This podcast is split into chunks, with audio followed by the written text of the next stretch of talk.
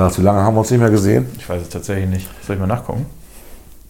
Also gesehen haben wir es, glaube ich, Sonntag bei der Gesehen Wahlparty. Sonntag, ja, ja. Ja, Das ist korrekt. ja, aber hier Podcast machen, Ich gucke gerade mal bei mal. Spotify. Wir sind faul. Ja, wir hatten so freizeittechnisch gerade wenig. Wir hatten einen Wahlkampf in Bremen und auch im Bundestag gab es erstaunlich viel zu tun, ja. Der letzte Podcast von uns, 21. März, Oh, was haben wir heute? 16. 16. Mai. Mai. Ja, ist schon ein bisschen her. Ich finde, das ist auch unser Intro. Wir machen jetzt kein Intro, wir machen das jetzt. Das ist das Intro. Also willkommen zurück, falls uns noch irgendjemand hört. Halt uns mal jemand her, willkommen zurück, genau. Ja, unter Klugscheißern. Folge, keine Ahnung, 103, 104, ich weiß es auch nicht. Das ist die Folge, was wissen wir natürlich selbstständig, 103. 103, 103, oh, eine schöne Wir Zahl. haben auch davor am 21. März und den, der davor war auch der 1. Februar. Also wir haben jetzt in, seit dem 1. Februar im Prinzip. Nee, dieses Jahr, weißt du, dieses Jahr haben wir jetzt, wir befinden uns fast in der Hälfte des Jahres, Gefühlt, im Mai, ja, und wir ja. haben äh, insgesamt nur drei Podcasts gemacht. Ja, das geht so nicht, Klaas. Das geht so nicht Das weiter. liegt definitiv an dir, weil Das ich habe immer mir. Zeit. Achso, das liegt an dir. Können uns auch morgens um vier treffen wieder, so wie früher. Kein Problem. Okay. Dann äh, beenden wir das jetzt und treffen uns um vier morgens. Gut, also ja, geht los. Wir reden natürlich über die Bremer Wahl. Denken wir zumindest. Wir wissen jetzt tatsächlich noch nicht, worüber wir reden. Also, Na, wir sind halt, es ist Dienstag und äh, wie das in Bremen so ist, da jeder fünf Stimmen hat, also fünf Stimmen für Beiräte und fünf Stimmen für die Bürgerschaft. Dauern die Auszählungen so, als wenn wir eine 5-Millionen-Stadt wären, was wir nicht sind. aber man hat halt in einer Stadt wie Berlin einfach auch mehr Leute, die auszählen. Genau. Und hier wird gerade, ich finde, sehr langsam ausgezählt. Ja, es gibt das Gerücht, dass äh, es gab das Gerücht, dass die, die, Veganer, die, die veganen Auszähler sich beschwert hätten, dass es kein veganes Essen gibt. Und deswegen streiken sie jetzt. Ich glaube, das ist aber wirklich nur ein Gerücht. das war nur ein Gag, glaube ich. Das Ja. war ein Gag. Ja, ja. Gut, also geht los. Viel Spaß.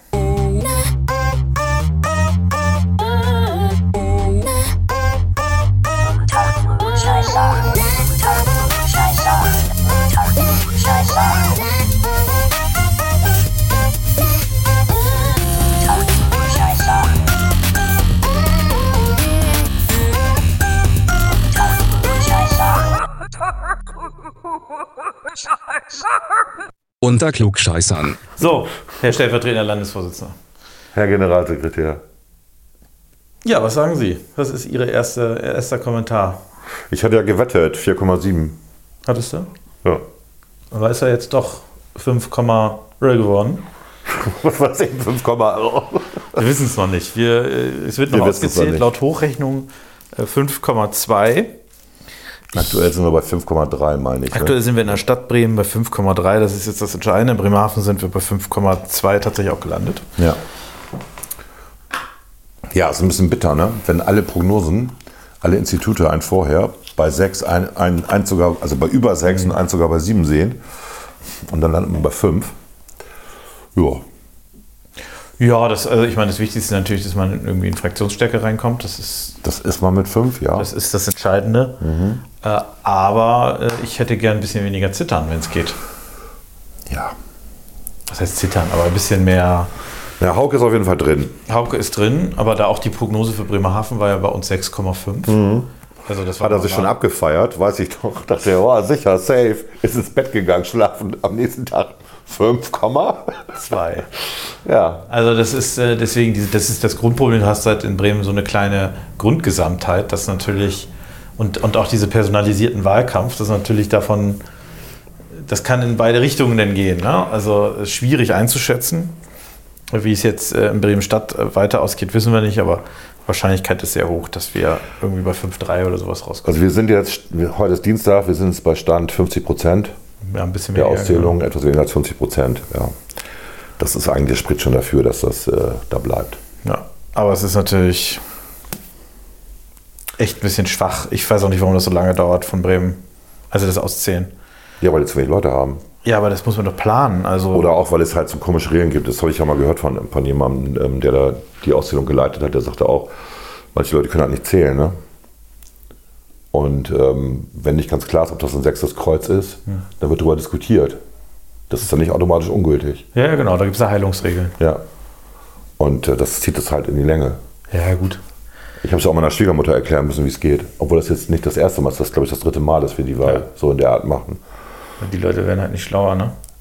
Ich hab, Ja, es was war das? also- ich habe es vorhin gesehen, zweieinhalb Prozent ungültige ist schon auch nicht wenig. Ne? Nee, Vor allen Dingen, das sind halt, also man kann bei der Bundestagswahl davon ausgehen, dass Leute, die ungültig wählen, das vielleicht auch teilweise mit Absicht machen. ja, ich glaube, hier in Bremen ist nicht so. Äh, Ich glaube, jetzt bei diesen Wahlen ist das nicht so. Ja, das Wahlsystem ist halt so, ne? Ob das, aber das ist ja, Na, man sollte es mal wieder ändern. Ich weiß nicht, was das soll, ehrlich gesagt. wenn man die Vorstellung war, dass man ein partizipativeres Wahlrecht damit schafft. Man gibt jeder demokratischen Partei eine Stimme, oder? Aber in was? Wahrheit hat man natürlich damit die Eliten gestärkt, ne, die damit umgehen können. Das ist ja häufig so mit diesen linken Projekten. Ne? Du schaffst irgendwie irgendein tolles partizipatives Projekt, Freikarten fürs Theater, für Studenten und wer nutzt es? Ja, die Leute, die gut betucht sind und intellektuell, äh, Kulturell interessiert sind. kulturell interessiert sind, genau. Äh, aber diejenigen, die man damit vermeintlich erreichen will, die nutzen es halt eh nicht. Und das ist ein bisschen wie mit dem Wahlrecht. Ne? Also man freut sich jetzt, dass man, äh, äh, sag ich mal, so die, die, ähm, äh, das intellektuelle Bürgertum freut sich natürlich tierisch darüber, dass die Kalvergaller so in die Bürgerschaft wählen dürfen. Aber ob das jetzt wirklich das richtige Modell ist, damit äh, die Leute in Gröpelingen und äh, Walle und äh, Ostdeutsch-Teneva quasi mehr wählen, das weiß ich jetzt auch nicht. Also es hat auf jeden Fall keinen positiven Effekt auf die Wahlbeteiligung gehabt. Nö, das war ja auch eine niedrige Wahlbeteiligung. Jedenfalls ist das, was bisher bei den Hochrechnungen gesagt worden ist. Komm rein, kleiner Hund. Ja. Ähm, und äh, was ja auch schon letztes Mal war, also 2019, du konntest den, äh, den Armutsatlas, den es ja gibt, von Bremen über den Wahlbeteiligungsatlas legen und die Karten sind deckungsgleich. Ja. Arme Leute gehen nicht wählen oder bildungsferne Schichten gehen nicht wählen oder wie auch immer. Ja, das hat wahrscheinlich irgendwie, also äh, die Wahrscheinlichkeit, dass man in Armut ist, hat ja auch, äh, hat ja viele Faktoren, aber beispielsweise liegt, oder was heißt in Armut, aber das sind äh, Armutsgefährdung heißt das in Deutschland. Armutsgefährdet, genau, dass man quasi weniger, ein weniger hohes Einkommen hat, hat ja häufig auch mit dem Bildungsgrad zu tun, aber es hat, hat auch noch viele Gründe, ne? aber äh, das schlägt sich natürlich auch auf die Wahlbeteiligung wieder. Also nicht, dass man nicht der, der arm ist, quasi geht nicht wählen, sondern äh, die Faktoren, die zur Armut führen, führen dazu, dass die Leute auch seltener wählen gehen. Ne? Ich kenne aber auch zwei Unternehmer, die nicht wählen gegangen sind. Klar. Also natürlich, das gibt es auch. Ne? Also, Die gesagt haben, äh, ändert ja eh nichts. Ja. Also, weil von den Prognosen ja schon klar war, dass die CDU nicht stärkste Partei wird. Weil das ja angeblich eine Zitterpartie war. Das ist ja auch, das ist ja auch mal schöne Strategie, wenn die Medien ähm, aus CDU und SPD eine Zitterpartie machen. Ähm, Kopf an Kopf. Kopf, ein Kopf an Kopf rennen, das heißt dann ja, dass die kleinen Parteien weniger kriegen. Wobei ich, ich nicht den Eindruck hatte diesmal, dass es wirklich äh, so war, dass, dass das als Thema gesetzt war. Also ich hatte nicht den Eindruck, dass viel über den Kopf-an-Kopf-Rennen gesprochen wurde, sondern es war eigentlich nur ein bisschen in der Bild, aber das, das war es dann irgendwie auch, weil, weil allen klar war, dass bei der Kandidatenlage Andreas Bovenschulter einfach wesentlich stärker ist als Frank Imhoff. Weil er Gitarre spielen kann. Ja, du, siehst- also guck dir die, äh, was, was, äh, wir haben gerade eine Auszählung, äh, ich weiß- jetzt nicht, ob das am Ende so bleibt, aber die SPD hat insgesamt 150.000 Personen, äh, Partei- und Personenstimmen. Ja. Weißt du, wie viel davon Bovenschulte geholt hat? 50.000. 64.700. Ja. also der Typ hat äh, mehr Personenstimmen geholt, Als jeder andere. als die Partei Parteistimmen geholt Ja, hat. stimmt. Das ist einfach nur heftig. Stimmt. Also es äh, also sowieso super personalisiert bei der SPD. Bei den Linken zum Beispiel, da haben ja die beiden äh, Senatorinnen auch relativ viele Personenstimmen Christina gekriegt. Vogt und Genau. Claudia Bernhardt. Die haben äh, zum Beispiel 30.000 Personenstimmen, äh, 32.000 Personenstimmen. Davon hat Christina Vogt 13.000 und Claudia Bernhardt ungefähr 9.000 geholt. Ja, die hat abgekackt gegen Also- Bovenschulte, weil bei der Corona-Krise sich Andreas Bovenschulte mal nach vorne gestellt hat. Ja, aber es sind trotzdem zwei, zwei für, für, ich sag mal, für die gute Werte, während man bei den Grünen natürlich die Unbeliebtheit von Maike Schäfer einfach sieht. Ne? Die hat, äh, also die ganze Partei hat insgesamt äh, 65.000 Stimmen bisher, alles bisher, und davon 45.000 Personenstimmen, weil natürlich auch die Spitzenkandidatin da nicht gezogen hat. Ne? Die war Ja. zwar bekannt, aber nicht beliebt. Ja, Muss man mal schauen, wie das jetzt. Aber sie, war, aber sie war doch so mutig und sie steht immer zu ihren Entscheidungen. das hat sie doch im Interview also was ich, äh, wenn ich die Bundespartei wäre bei den Grünen, hätte ich jetzt mal einen schönen Brief nach Bremen geschickt. Heute schickt man ja eine SMS und hat gesagt, was, was redet ihr da eigentlich für eine Scheiße? Also, also was ist denn Ja, das? die Grünen sind ja abgestraft genug jetzt. Ne? Was haben die verloren? 5 Prozentpunkte? Ich glaube sogar noch mehr, ne? Ja, gut. Und vor allen Dingen äh, in Bremerhaven sind sie besser als in Bremen. Ja, weil sie Bremerhaven nicht regiert haben. So einfach ist das. In Bremerhaven Michael Schäfer halt nicht so präsent war. Ja, das auch. Das siehst du ja auch, das siehst du ja auch in Berlin oder das siehst du auch im Bund. Also in dem Moment, wo sie dann ihren Kram rausrotzen, sagen, also ja, so habe ich es aber nicht gemeint. Also in dem Moment, wo es an, deine eigenes, an dein eigenes Portemonnaie geht. Ja.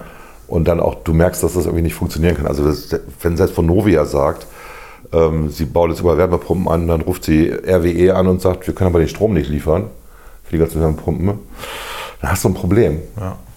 Und das haben wir hier gerade. Da wird gerade die komplette Infrastruktur umgebaut und gleichzeitig schaltet man die Kernkraftwerke ab und fordert aber Tempolimit, wo ein Kernkraftwerk mehr CO2 ansparen würde als das verkackte Tempolimit, was ja auch noch zu längeren Zeiten führt, auch für die Wirtschaft, was dann wieder zur Verteuerung der Produkte führt und und und. Aber das will ja irgendwie keiner sehen. Hauptsache, wir retten das Klima. Das ist schon ein bisschen irre. Ja, was man jetzt bei dieser Bremenwahl auch gesehen hat, welche Themen äh, wichtig waren und welche nicht. Klima war nicht das wichtig. Klima war diesmal überhaupt nicht wichtig. Ja. Ähm, wichtig Die Brötchentaste war wichtig, Verkehr. unglaublich. Ja. Verkehr, innere Sicherheit waren zwei, die zwei wichtigsten Themen. Äh, Bildung, ähm, also mit Bildung zusammen die drei wichtigsten Themen eigentlich. Ne? Aber dann willst du doch nicht SPD, wenn Bildung wichtig ist. Ja, da kam die Personalisierung. Also das ist das, was man Gesundheit. Das ist das, was, äh, was ich immer so ein bisschen vermute, dass einfach die Bremer es gewohnt sind, dass Bremen schlecht in der Bildung abschneidet und deswegen so eine Abstumpfung angesetzt hat, also eingesetzt hat. Also die Leute sind quasi, das ist für die einfach, das ist halt so, das ist Gott gegeben, so ein bisschen. Äh, Und die glauben halt auch nicht so wirklich daran, dass sich das mit anderen ändern würde. Äh, Das schafft die SPD ja auch immer recht erfolgreich, den Eindruck zu erwecken, als seien sie auf einem guten Weg und bla bla bla. Äh, Aber Seit 1945 ja, genau. 49 Seit 49 sogar auch gewählt, vorher ja. eingesetzt. vorher eingesetzt, genau. Aber die, die Bevölkerung scheint mir abgestumpft. Also ich, muss, ich kann das nicht anders erklären, weil Ich, ich habe da auch keine Erklärung für. Ah. Vor allem Sascha Auleb als Bildungssenatorin, die ist Juristin, ne? ja gut, das ist ja, das ist ja nicht, nicht entscheidend. Ja, aber anscheinend ist das Team dahinter ja auch nicht besonders pfiffig. Also normalerweise kannst du ja auch sagen, du kannst da irgendeinen Hansdampf hinsetzen, völlig egal. Ähm, Volker Wissing ist ja auch nicht LKW-Fahrer. Hauptsache, Hauptsache, Hauptsache, er macht Vertrieb von Politikinhalten, ja. Aber da müssen dahinter die Referenten ja auch stimmen. Das Team muss stimmen. Und anscheinend stimmt das Team ja nicht, weil wenn wir jetzt seit über 70, 80 Jahren knapp, seit knapp 80 Jahren ähm, immer noch immer wieder abkacken bei PISA und allem anderen. Na gut, PISA gibt es erst seit 20 Jahren, glaube ich, aber das muss doch den Leuten mal zu denken geben. Und so simple Forderungen, ähm, wie wir sie im Wahlprogramm hatten, dass man vielleicht mal Noten wieder gibt, ab der dritten Klasse, weil die auch besser vergleichbar sind als Textbausteine. So das typische Beispiel, der Migrationshintergrund Papa oder die Migrationshintergrund Mama bekommt ein Zeugnis von ihrem Sohnemann, da steht drin, Yusuf ist äh, sicher im Zahlenraum von 1 bis 1000. Der ist aber in der fünften Klasse, der sollte ja im Zahlenraum von 1 bis 1 Million sicher sein. Und die denken, ja, ist ja super. Ja, selbst wenn, selbst wenn es, genau, also das ist ja immer die Frage, was ist der Standard, ne? Also das ist ja eigentlich das, was man, was die Note ja ausdrückt, ist ja nicht äh, die Frage, ob jemand gut in etwas ist, alleine, sondern auch, ob, ob der Standard eingehalten Genau. wird. Ne? Und das ist halt, wo man schon den Eindruck hat, dass da eine Note mal helfen würde. Ja. Aber Also ich habe nichts gegen die Textbausteine, aber es sollte auch eine Note da stehen. ja, Weil das ist für jeden verständlich, jeder weiß dann, wo man steht. Also auch die Schülerinnen und Schüler wissen das. und es muss auch ein bisschen Wettbewerb geben, Vergleichbarkeit, Leistungsgedanken. Ja, das ist ja nicht mehr so angesagt nicht mehr vogue, in einer ne? linken, woken Gesellschaft. Wettbewerb. Es ist echt, es ist so peinlich. Es ist tatsächlich peinlich, ja. Ich habe da auch keine Lösung, außer zurück, back to the roots. Und die Finnen machen das auch, die Finnen geben auch Noten. Und die Finnen sind irgendwie die Besten in, in, in Europa. Ähm, die Finnen machen auch Frontalunterricht. Ich weiß nicht, ob das die Lösung ist, aber man kann ja beides machen. Wir hatten ja, also ich hatte damals einen Schulunterricht, der war Projekt, Team und Front. Da war alles dabei. Es ist ja okay. Also ich meine, äh, aus meiner Sicht äh, haben alle Unterrichtsformen ihre Vor- und Nachteile und man Genau. muss sie halt gemixt einsetzen. Ich glaube, was, äh, was da immer so ein bisschen, also wir verlagern auch häufig ein bisschen zu sehr die Verantwortung von Eltern und Schülern auf die Lehrer. Ne? Also die Schüler sind auch schon selbst auch in der Pflicht, was richtig zu machen. Und das, wenn sie es halt nicht richtig machen, dann kriegen sie schlechte Noten. Und wenn sie schlechte Noten kriegen, bleiben sie halt sitzen. Das ist halt, also du kannst halt Ja, nicht in Bremen. Kannst ja ja, nicht, nicht in bleiben. Bremen, genau. Aber du musst halt auch ein bisschen gucken, dass jeder ist ja für sich selbst auch verantwortlich. Der Lehrer ist verantwortlich dafür, dass er guten Unterricht macht. Und der Schüler ist auch ein bisschen verantwortlich, dass er mitarbeitet und äh, sich einbringt. Ne? Und die Eltern sind auch verantwortlich dafür, dass sie nicht die Erziehungsarbeit auf die Lehrer übertragen. Aber wenn es Skandale gibt, und in Bremen gab es ja jetzt gerade diesen Skandal, das, was waren das, Abitursarbeiten, die nicht korrigiert worden sind? Die nicht, äh, genau, die wurden einfach äh, pauschal benotet. Genau. Und, und die Lehrerschaft hält dann zusammen. Also die Debatte dazu in, der, äh, in den sozialen Medien, was wollt ihr denn? Der Typ ist jetzt entlassen worden, oder die beiden. Ähm, es gibt ein Verfahren gegen die. Ist doch alles in Ordnung. Ja, aber es lief ja irgendwie über ein Jahr. Oder zwei Jahre sogar. Ich weiß mehrere Jahre. Ja, mehrere Jahre. Dann ist, dann, dann, ist, aufgefallen. dann ist doch nicht in Ordnung. Also das heißt, da fehlt irgendwie ein Controlling-Instrument. Ähm, das kann nicht angehen. Das, ich denke, also meine Erfahrungen sind, dass bei den Abitursarbeiten waren das immer, war das immer Vier-Augen-Kontrolle. Also Ja, zwei Leute. die Klassenlehrerin oder der Klassenlehrer, der, der die Arbeiten Ja, geschrieben da haben hat, sich ja anscheinend zwei auch zusammengetan. Ne? da haben sie zwei zusammengetan. Also ja, das ist doch nicht okay. Gibt es ja eigentlich noch eine Stichprobe. Es gibt Stichproben Ja. durch die Schulleiterin oder den Schulleiter. Ja, aber gut, aber nochmal, das ist ja nicht in Ordnung. Du kannst ja nicht, in, nicht bei Facebook hinstellen oder bei Insta und sagen, wieso ist da alles gut? Wir haben den doch den Täter jetzt. Eigentlich müssten die Arbeiten alle neu geschrieben werden. Ja, ist ja die Frage, ne? Ähm, gibt ja auch Lehrer, die verteilen ihre, ihre Übungszettel vorher an die Schüler, ja, ja, klar. Es gibt. damit man die Quote gut erreichen kann, damit man sagen kann, ich bin ein guter Lehrer. Ja, oder die Schüler klauen die oder das haben wir doch auch schon gemacht damals. Ey, damals war doch klar, dass es bestimmte Lehrer gibt, die machen jedes Jahr dasselbe. Also hattest du einen Freund, eine Freundin in einer Klasse über dir, die, hat dem, die hat dich mit den Arbeiten versorgt, die geschrieben worden sind. Äh, Lehrer sind halt auch bequem. Ja, Nicht ja. alle, aber ja. Gut, egal. Aber äh, genau, aber es ist offenkundig so, dass Bildung kein wahlentscheidendes Thema ist. Es ist zwar ein wichtiges Thema, wird auch von den Leuten als wichtig wahrgenommen, aber es ist nicht wahlentscheidend. Äh, da sagt die Demoskopie auch so ein bisschen, ist, die Parteien differenzieren sich nicht stark genug, weil alle für bessere Bildung sind. Ja, So wie schwer da in den, in den Konflikt zu kommen. aber bessere Bildung ohne Noten äh, und ohne Kontrollen und ohne Ja. Fordern und Fördern ist schwierig. Ohne Was Leistungsprinzip. erstaunlicherweise gar keine Themen waren, äh, war also das ganze Thema Soziales eigentlich nicht, Bauen nicht, Wirtschaft war kein richtiges Wirtschaft war Thema. auch kein Thema. Ähm, Weil es brummt ja in Bremen. Die Wirtschaftszahlen sind ja gut. Wir sind ja Spitzenreiter gerade im Wirtschaftswachstum. Man muss dazu aber auch sagen, dass wir auch von einem sehr niedrigen Wirtschaftswachstum kommen. Wenn man von einem niedrigen Wirtschaftswachstum kommt, dann ist eine kleine Steigerung prozentual natürlich das Größte Klar. und Tollste. Und in, in so einem Standort wie, wie Bremen kannst du natürlich auch, also da sind einzelne, Genau. die sehr stark wachsen, reichen schon auch Ja. aus. Aber trotzdem, Aber, ich meine, na, das, Gegenteilige ist natürlich die Arbeitslosenzahl, die Abhängigkeit vom Bürgergeld und so weiter. Das die Armutsgefährdung ist in Bremen groß. Also Ja. die, die höchste Kinderarmutsquote, zweitkriminellstes Land nach Berlin. Ja. Also das sind pro Einwohner gerechnet. Also da sind schon auch viele Themen. Hängt natürlich, also sagen wir mal ganz offen, natürlich hängt die Armutsgefährdungsquote auch mit der Kriminalität zusammen, logisch. Ja, Äh, Kriminalität hängt ja äh, häufig mit soziodemografischen Faktoren auch zusammen. Nur bestimmte, also dieses ganze Thema Armut und Soziales hat gar keine Rolle gespielt äh, in dem ist Wahlkampf. schwierig, wenn der SPD für eine Gebäudeenergie äh, Gesetz ist, was ja eine soziale Schere auch da reintreibt. Wer kann sich das denn leisten? Na, wenn du Bürgergeld empfängst, dann musst du ja nur 80 Prozent der Wärmepumpe zahlen. Oh, nur. Es geht ja nicht Äh, nur um die 20% Wärmepumpe. Es geht ja, es geht nicht nur um die Wärmepumpe, es geht ja auch um den ganzen Rest. Ja, ja, klar, dass das eine absurde Idee ist. Also, Das, das, hat mich, das hat mich in Berlin wirklich irritiert, dass wir, die Freien Demokraten, die einzigen sind, die sagen, das geht so nicht. Ich will jetzt nicht dieses Bildzitat kalte Enteignung, aber tatsächlich ist es ja so. Leute haben ihr Leben lang abgespart, wohnen in ihrem Haus, weil sie, weil sie immer gehört haben, das wäre eine gute Altersabsicherung. Das Haus ist abbezahlt und dann kommt Robert Habeck um die Ecke und sagt, naja, ihr müsst jetzt aber nochmal in eurem 60er-Jahre-Bau, weil die 60er Jahre waren ganz schlimm, was Isolierung anging, ähm, müsst ihr jetzt nochmal 100.000 Euro ausgeben. Das ist ja kein, kein blöder Spruch, das ist ja Fakt. Fußbodenheizung, alles rausreißen oder zumindest größere ähm, Wärmekörper einbauen, die man gar nicht unterbringen kann in bestimmten Häusern, Dämmung machen und dann eine Wärmepumpe.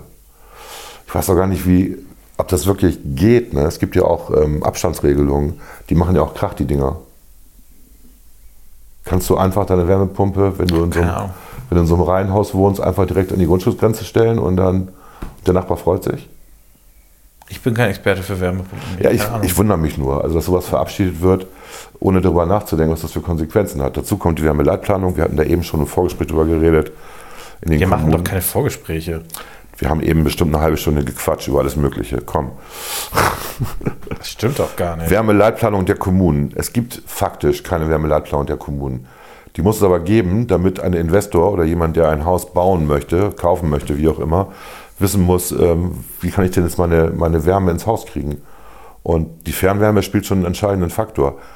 Ob das ökologisch sinnvoll ist, sei mal dahingestellt. Aber wenn es ein Fernwärmenetz gibt und ich baue ein Haus in der Gegend, wo ein Fernwärmenetz vorhanden ist oder demnächst vorhanden ist, dann brauche ich eine Wärmeleitplanung der Kommunen.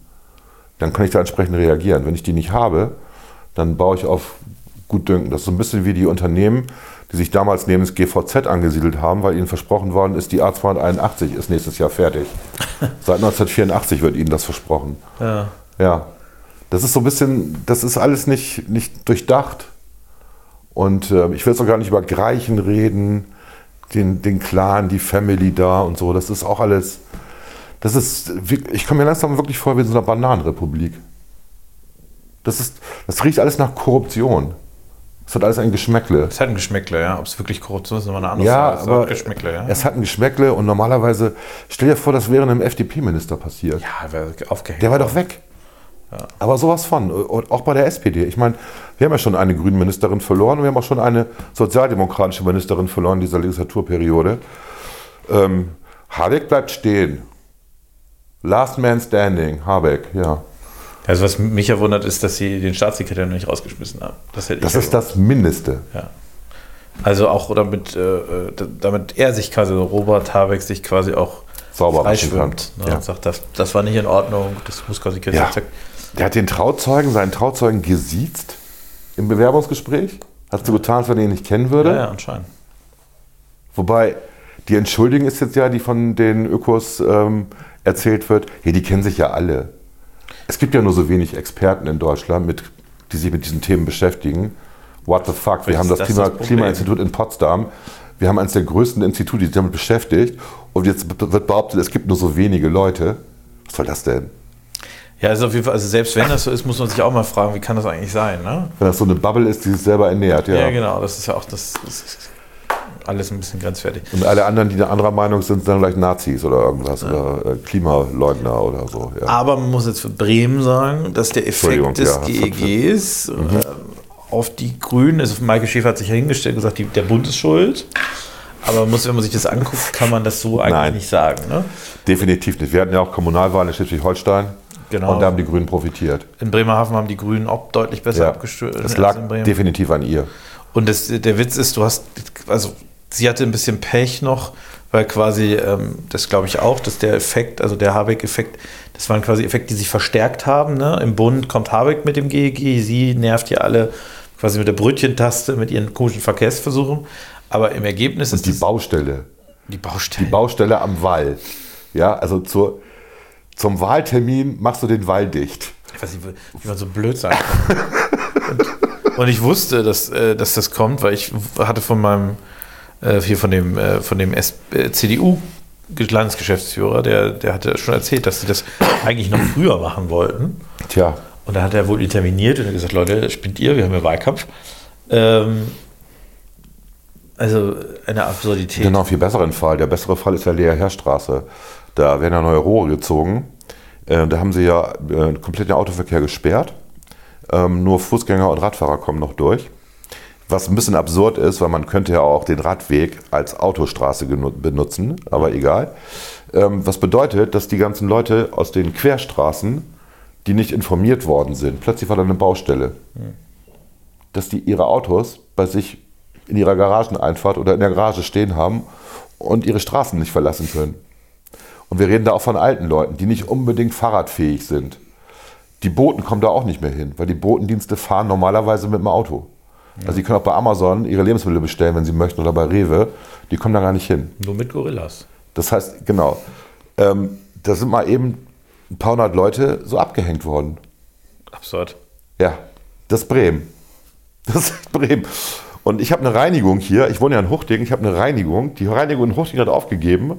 Anscheinend gibt es zu wenig Leute, die Hemden tragen in Huchting. Und äh, die Zentrale sitzt in Stur. Und Huchting und Stur grenzt aneinander. Ist eigentlich kein Thema. Aber dadurch, dass die Straßenbahnverlängerung ja gebaut wird in Huchting, brauchst du eine Stunde mit dem Auto, um nach Stur zu kommen. Mit deinen Hemden. Komm in die Neustadt, da gibt es eine gute Reinigung. Ja, das werde ich auch machen. Ich werde switchen. Das nervt mich inzwischen so. Das, das ist der Wahnsinn, was die hier machen. Ich bin bei Strohthoff. Kann ich sehr empfehlen. Ja, kenne ich. Gastfeldstraße. Ja. Echt gut. Ja, du hast mir auch den Tipp gegeben, dass sie die Hemden auch falten können. Das machen die inzwischen auch bei mir. Ja. Gerade wenn man nach Berlin muss und äh, Das ist echt. ja, ja. Weil sonst musst du die ja selber falten, hast du keinen Bock zu oder die zerknittern halt oder musst du Genau. einen Kleidersack mitnehmen, kein Bock. Ja, die sind aber sehr nett. Ne? Das ist so der Punkt, wo ich auch noch hinfahre. Aber eine Stunde immer im Stau Das stehen. kannst du nicht machen. Es Wahnsinn. ist, es ist echt bekloppt. Ey. Da muss man sich mal diese Baustelle hier in Hochding angucken. Ne? Ähm, das sieht aus, als wenn hier eine U-Bahn gebaut wird. Ich weiß nicht, was für ein Fundament eine Straßenbahn braucht, aber anscheinend ein sehr heftiges. Ne? Ja, wäre gut. Kann ja sein. Hm. Vielleicht sind das Vorbereitungsarbeiten. Nein, U-Bahn ist seit den hängt ja- 60ern tot in Zwei. Möglichkeiten, eine U-Bahn zu bauen, habe ich gelernt. Ja, erzähl. Zwei gute Möglichkeiten. Es gibt natürlich noch mehr, aber zwei. Das eine ist quasi ähm, in der klassischen, äh, also klassisch, ich sag mal, indem du in die Tiefe gehst und dann mit einer Maschine bohrst. Ja. Ja. Äh, Das, das hat aber gewisse Risikos, weil du natürlich dann auch, dann kann was absagen. Mehrzahl von Risiko ist Risiken. Äh, Risikos. Das es hat ein gewisses Risiko, wäre auch gewesen. also es hat ein gewisses Risiko, weil äh, Dinge absacken können. Ähm, je nach Bodenbeschaffenheit natürlich. Siehe Köln. Zum Beispiel Köln, genau. Das also muss man vorsichtig sein, muss man gut auch immer mit Stahl und Beton auskleiden, immer, ne, Stück für Stück. Äh, Und die zweite Möglichkeit ist, wie sie früher gemacht haben. Die haben einfach quasi die Straße aufgemacht Und dann in die Tiefe, und Stadt dann in die gelegt. Tiefe, dann Schacht abgedeckt. gelegt ja. und dann wieder mit Beton abgedeckt. Ja. Das hat auch Vorteile, äh, äh, was das Thema Grundwasser und so weiter angeht. Das ist ja häufig ein Problem. Ne? das stimmt, Grundwasser musst du ja natürlich. Also brauchst du eine verlegen, volle ja. Betoneinkleidung. Ja. Ähm, ja, ich glaube, in Bremen ist beides schwierig, ne? aber Also ich weiß, dass das Debatte in den 60ern war hier in Bremen. das wär auch da gut wurde, gewesen, drüber, ge- wurde drüber geredet, da wurde gesagt, brauchen wir nicht. Wir machen äh, das alles mit der S-Bahn. Und da war aber auch noch die etwas andere Idee, dass die S-Bahn sozusagen mit einer sehr hohen Geschwindigkeit um Bremen rumfährt und dann sternförmig ähm, die Innenstadt oder Zentren in den Stadtteilen erschlossen werden. Das ist alles nicht passiert. Wir haben ja ein gewachsenes System. Ähm, da ist nichts sternförmig. Und ähm, sternförmig würde ja auch mit Bussen dann bedeuten, das wäre tatsächlich schlau, dass S-Bahnen in hoher Geschwindigkeit draußen rumfahren und dann die ähm, Stadtteilkerne oder wie auch immer erschlossen werden durch, durch schnelle Busse oder Straßenbahn dann. oder meinetwegen Straßen, wo da schon Schienen liegen. Aber wenn du dir anguckst, was da gebaut wird, für, das sind ja, wir reden ja nicht von, das ist vielleicht ein Kilometer oder so. Und da denkst du dir, das kann doch jetzt nicht, also ökologisch auch gut sein, was da gemacht wird. Das ist ja nicht ein Bagger, da sind ja irgendwie 15 Bagger. Also wenn ich mal meinen Enkelsohn langfahre, dann freut er sich immer, weil er Bagger geil findet. Oh, guck mal, ein gelber Bagger. Oh, jetzt ein grüner Bagger. Ja, genau. Übrigens stehen die meistens alle, aber egal. Wie immer. Wie immer, wenn die öffentlich Die stehen da immer, und das ist auch mal so ein lustiges Bild, ey, ich will jetzt gegen Bauarbeiter sagen, aber es, kommt, es ist schon auffällig, ne, dass da immer so in Vierer-, Fünfer-Gruppen Leute da stehen. Die Arme haben sie sich dann in ihre, in ihre Hüften gedrückt und diskutieren. Ich dachte, ich denke, die haben einen Plan normalerweise. Oder gibt es da nicht jemanden, der einen Plan hat? Da muss man auch nicht drüber diskutieren, was jetzt gemacht wird. Aber ein paar arbeiten immer, aber da stehen auch mal ganz viele rum im Kreis und diskutieren. Gut, es nervt einfach, weil wir wissen, es dauert länger als geplant und äh, dieser Stadtteil geht hier echt vor die Hunde. Alles, damit wir dann irgendwann schnell nach Weihe fahren können. Wo es jetzt auch schon einen Schnellbus gibt. Und einen Bahnbus und eine Bahn und überhaupt. Ja, Ja, gut. Aber Entschuldigung, war ein anderes Thema, ich weiß, aber spielt ja da auch mit rein. Das spielt ja alles mit rein. in Könnte ein Grund sein, warum so wenig. Hochdinger, warum so wenig Hochdinger zur Wahl gegangen sind, ja. Ja, muss man sich nochmal im Nachhinein alles angucken. Aber äh, das Wahlergebnis der Grünen wird ja sehr schlecht sein in der Stadt Bremen. Und das spielt natürlich da auch eine große Rolle. Ne? Das muss einem auch klar sein, diese ganzen Verkehrsgeschichten. Ja, aber auch diese einfachen Lösungen, die man ja auch vorgeschlagen hat damals bei, den, bei der ganzen Straßenverlängerung, dass man gesagt hat, warum machen wir den Bahnhof Hochding nicht wieder auf? Hier ist ja ein Bahnhof. Ist der dann eigentlich noch betriebsbereit? Das weiß, ich, nicht, ne? das weiß ich nicht. Der ist jetzt auch schon seit locker 25 Jahren dicht. Aber als wir hierher gezogen sind, gab es den noch. Und, ähm, und es gab einen Bahnbus als Alternative auch. Wie 30S oder so hieß der. Der hat, äh, der, der hat hier die Haltestelle gehabt, direkt am Bahnhof und fuhr dann in die Innenstadt. Also zum Bahnhof, zum Hauptbahnhof. Hat nochmal in der Neustadt gehalten. Da warst du wirklich schnell. Da, da brauchtest du kein Auto. Und die Straßenbahn ist einfach zu langsam. Ja, was halt äh, das Problem ist äh, mit der Straßenbahn, das merke ich ja, wenn ich jetzt auch hierher komme, dass du Wie lange hast du denn gebraucht? eine halbe Stunde, aber ich war am Brill, also ich musste nicht Ja. von der Domsheide oder so umsteigen oder Ja. hier wieder am Kaiserbrücke, dann dauert es noch länger. Ja. Aber das Problem ist, du kommst hier an und der Bus, der dann weiterfährt, fährt Genau. genau, ab, wenn du ankommst. Das ist ja super. Und äh, da musst du halt zehn Minuten warten. Und das ist etwas ätzend, das ist auch der Grund, warum ich ein bisschen zu spät war. Ja. weil ich nicht antizipiert habe, dass die, also gut, die Straßenbahn hatte auch ein bisschen Verspätung, aber im Prinzip, die kommt an um 57, der fährt ab um 58 äh, und äh, wenn du dann, Wenn die um 59 kommt, ist er schon weg. ja, und du hast ja jetzt die Situation, dass das alles da beim Roland Center gesperrt ist und so weiter und das führt natürlich dazu, dass du quasi eigentlich immer zu spät bist. Ja, sie haben den, äh, den Busbahnhof, der ist jetzt da, wo früher die Parkplätze waren für die Das Autos. ist, Alter, ist eine Katastrophe. Und äh, das heißt, die Autos parken jetzt JWD. Aber Roland Center verliert ja auch gerade an Publikum, weil du kommst da einfach nicht mehr hin. Die ganzen Geschäfte, die da an der Straße sind, also ich, ich der eine, der hat ja schon aufgegeben, weiß ich nicht, der Glaser. Aber du kommst, du kommst da nicht mehr hin. Der, ähm, der Optiker und ähm, Hörgeräteakustiker, der sagt, er merkt das nicht, es geht ihm gut. So, aber da ist er wirklich der Einzige, der mir das erzählt. Aber der hat natürlich auch seine Stammkunden. Klar. Ne? Das wechselst du nicht so leicht, wenn Nee. du da mal bist bei so einem Das ist heftig, ey. Naja, gut. Das ist dasselbe wie das, was wir damals hatten ne? ähm, bei der Straßenbahnverlängerung. Ähm, was ist denn das? Leer, Hornerherstraße, Leerherstraße gewesen, ne? Das ausgebaut worden ist. Ähm, da haben ja auch die ganzen Läden, die da waren, ähm, wo jetzt das Mühlenviertel ist, die haben ja alle pleite gemacht, der Reihe nach. Weil die Baustelle sich auch über Jahre hingezogen hat und man da nicht mehr parken konnte, nicht mehr hingekommen ist überhaupt. Gut, das kann ich alles verstehen. Wenn dann am Ende das besser ist als vorher, ist es jetzt besser als vorher? Lilienthal sehen wir ja. Also die, die Fahrgastzahlen sind immer noch niedrig. Das interessiert keinen. Die Immobilien sind witzigerweise gestiegen im Wert, aber insgesamt steigen die Immobilien an ja, Wert. das ist schwierig, genau. Ne, ändert sich jetzt gerade wegen der höheren Zinsen. Da hast du auch viele Einfamilienhäuser, ne? Genau, da hast du viele Einfamilienhäuser. Ähm, Muss einfach Bremer Umland. Die Leute können ja in Bremen kaum Einfamilienhäuser sich anschaffen. Also gehen doch, das geht schon, das kostet das Doppelte. Genau, gehen sie in ins Umland, dann nach Lilienthal und dann steigen dann natürlich auch die Preise. Ja, Ist auch logisch. Ähm, Naja.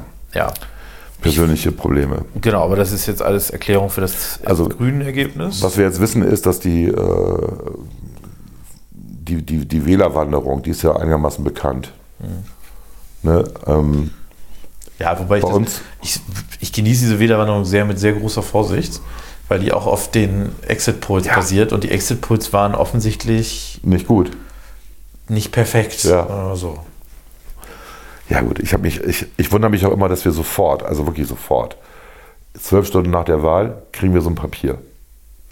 Ja, das ist ja alles das, was, was quasi die, die machen bis 17 Uhr Exit-Polls. Ja, Dann sammeln sie die Daten zu, gemischt mit quasi Daten von Befragungen, die sie Mhm. Langzeit gemacht haben davor. Und dann gibt es diese Wählerwanderung und so weiter. Aber die sind, ich würde jetzt sagen, bei so kleinen äh, Gruppen oder Menschen ist das einfach sehr, sehr unsicher. also viel Unsicherheit dabei. Das kann, ist ja auch okay. Also die, ich meine, man muss ja doch sagen, tr- trotzdem ist ja das, was da jetzt rauskam als Exit Poll okay. Ne? Ist, äh, aber es ist halt, ich bin da vorsichtig. Ja gut, aber wahrscheinlich ist es schon. Also Bürgern Wut hat extrem viele Stimmen bekommen, natürlich von denen, die vorher AfD gewählt haben. Klar. Das ist korrekt. Äh, Bürgern Wut heißen dann demnächst äh, Bündnis Deutschland. Ne?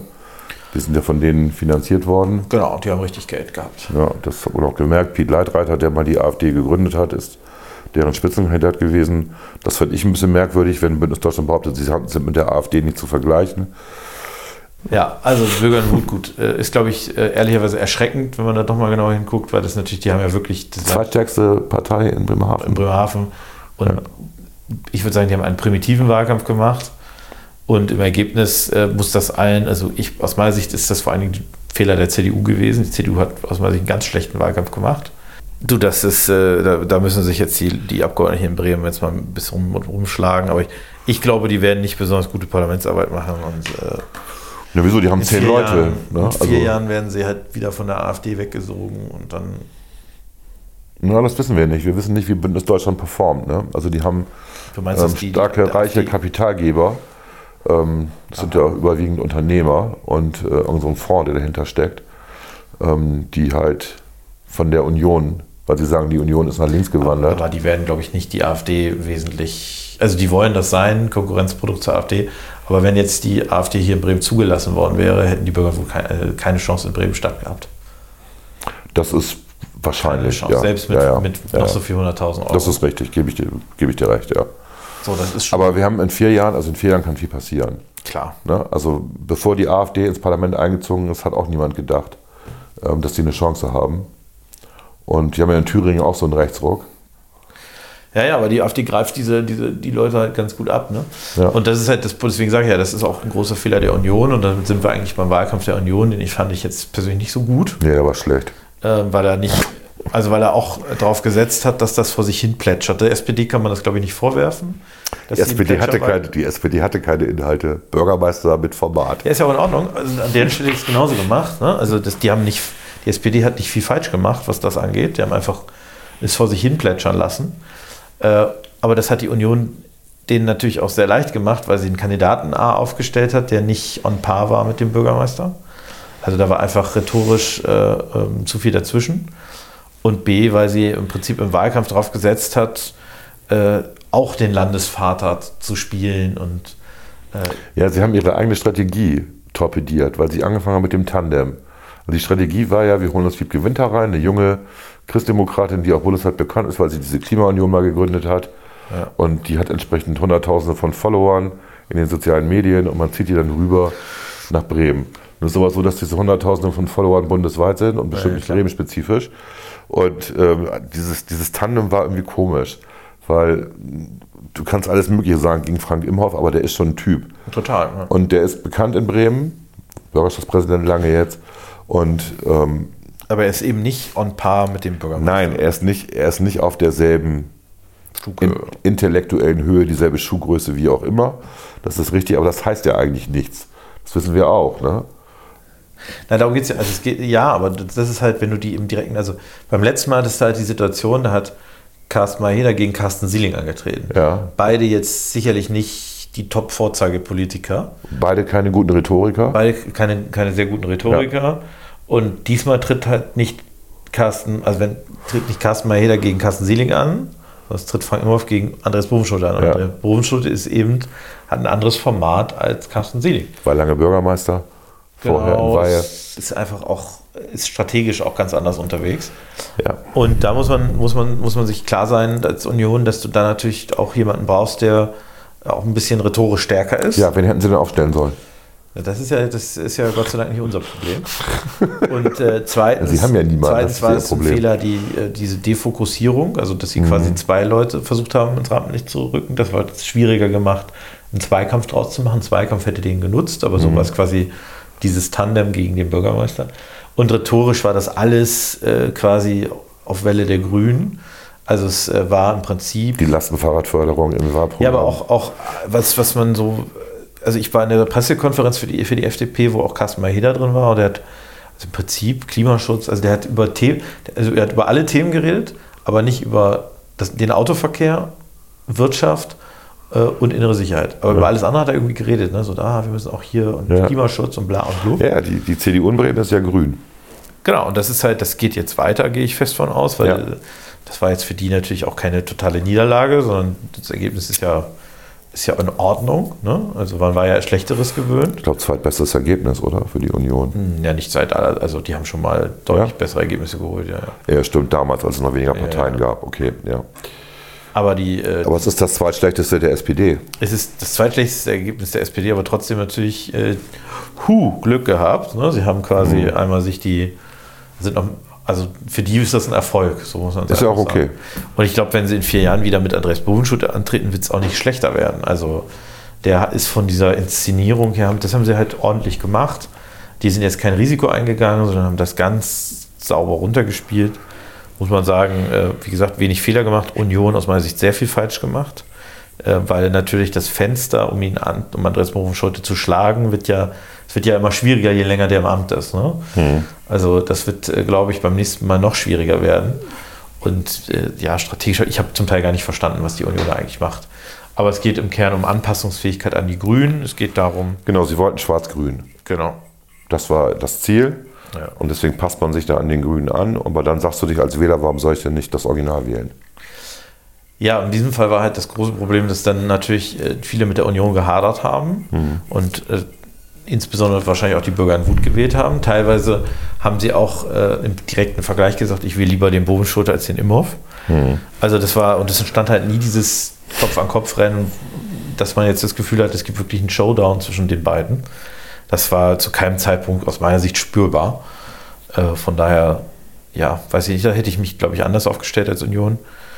Ähm, Linke ein sehr gutes Ergebnis, auch wenn sie wahrscheinlich leicht verloren haben, aber äh, ich glaube, niemand hätte damit gerechnet, dass bei einem Bundestrend von 4% äh, die Linke hier in Bremen so stark abschneidet. Das ist aber, das sieht man an den, an den Die- Stimmen jetzt schon, das ist Verdienst der beiden Das sind die Senatorinnen. beiden Senatoren, genau. Ja, und die, die eben, äh, glaube ich, gut nochmal die Botschaft gesetzt haben an ihre Wähler, äh, dass quasi, wenn es zu einer, also wenn es zu einer GroKo kommt, wenn insbesondere die SPD zu stark wird, dass quasi dann die aus der Regierung rausfliegen, die Linken.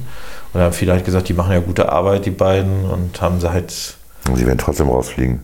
wahrscheinlich schon, aber. Du glaubst ja nicht, dass es Rot-Grün-Rot weitergibt. Also das, das ist jetzt vorbei. Ich, ich persönlich äh, glaube auch, dass die wahrscheinlichste Option ist, dass es eine große Koalition ist, Weil die Grünen einfach zu viel haben wollen. Die werden doch, also die geben vielleicht, ähm, von Skums geben sie vielleicht Verkehr ab. Vielleicht. Glaube ich nicht mal, weil da ist auch noch ein Ralf Sachse, da ist ein äh, also- Philipp Bruck und so weiter, die über Verkehr natürlich Politik machen. Ähm, kann ich mir nicht vorstellen.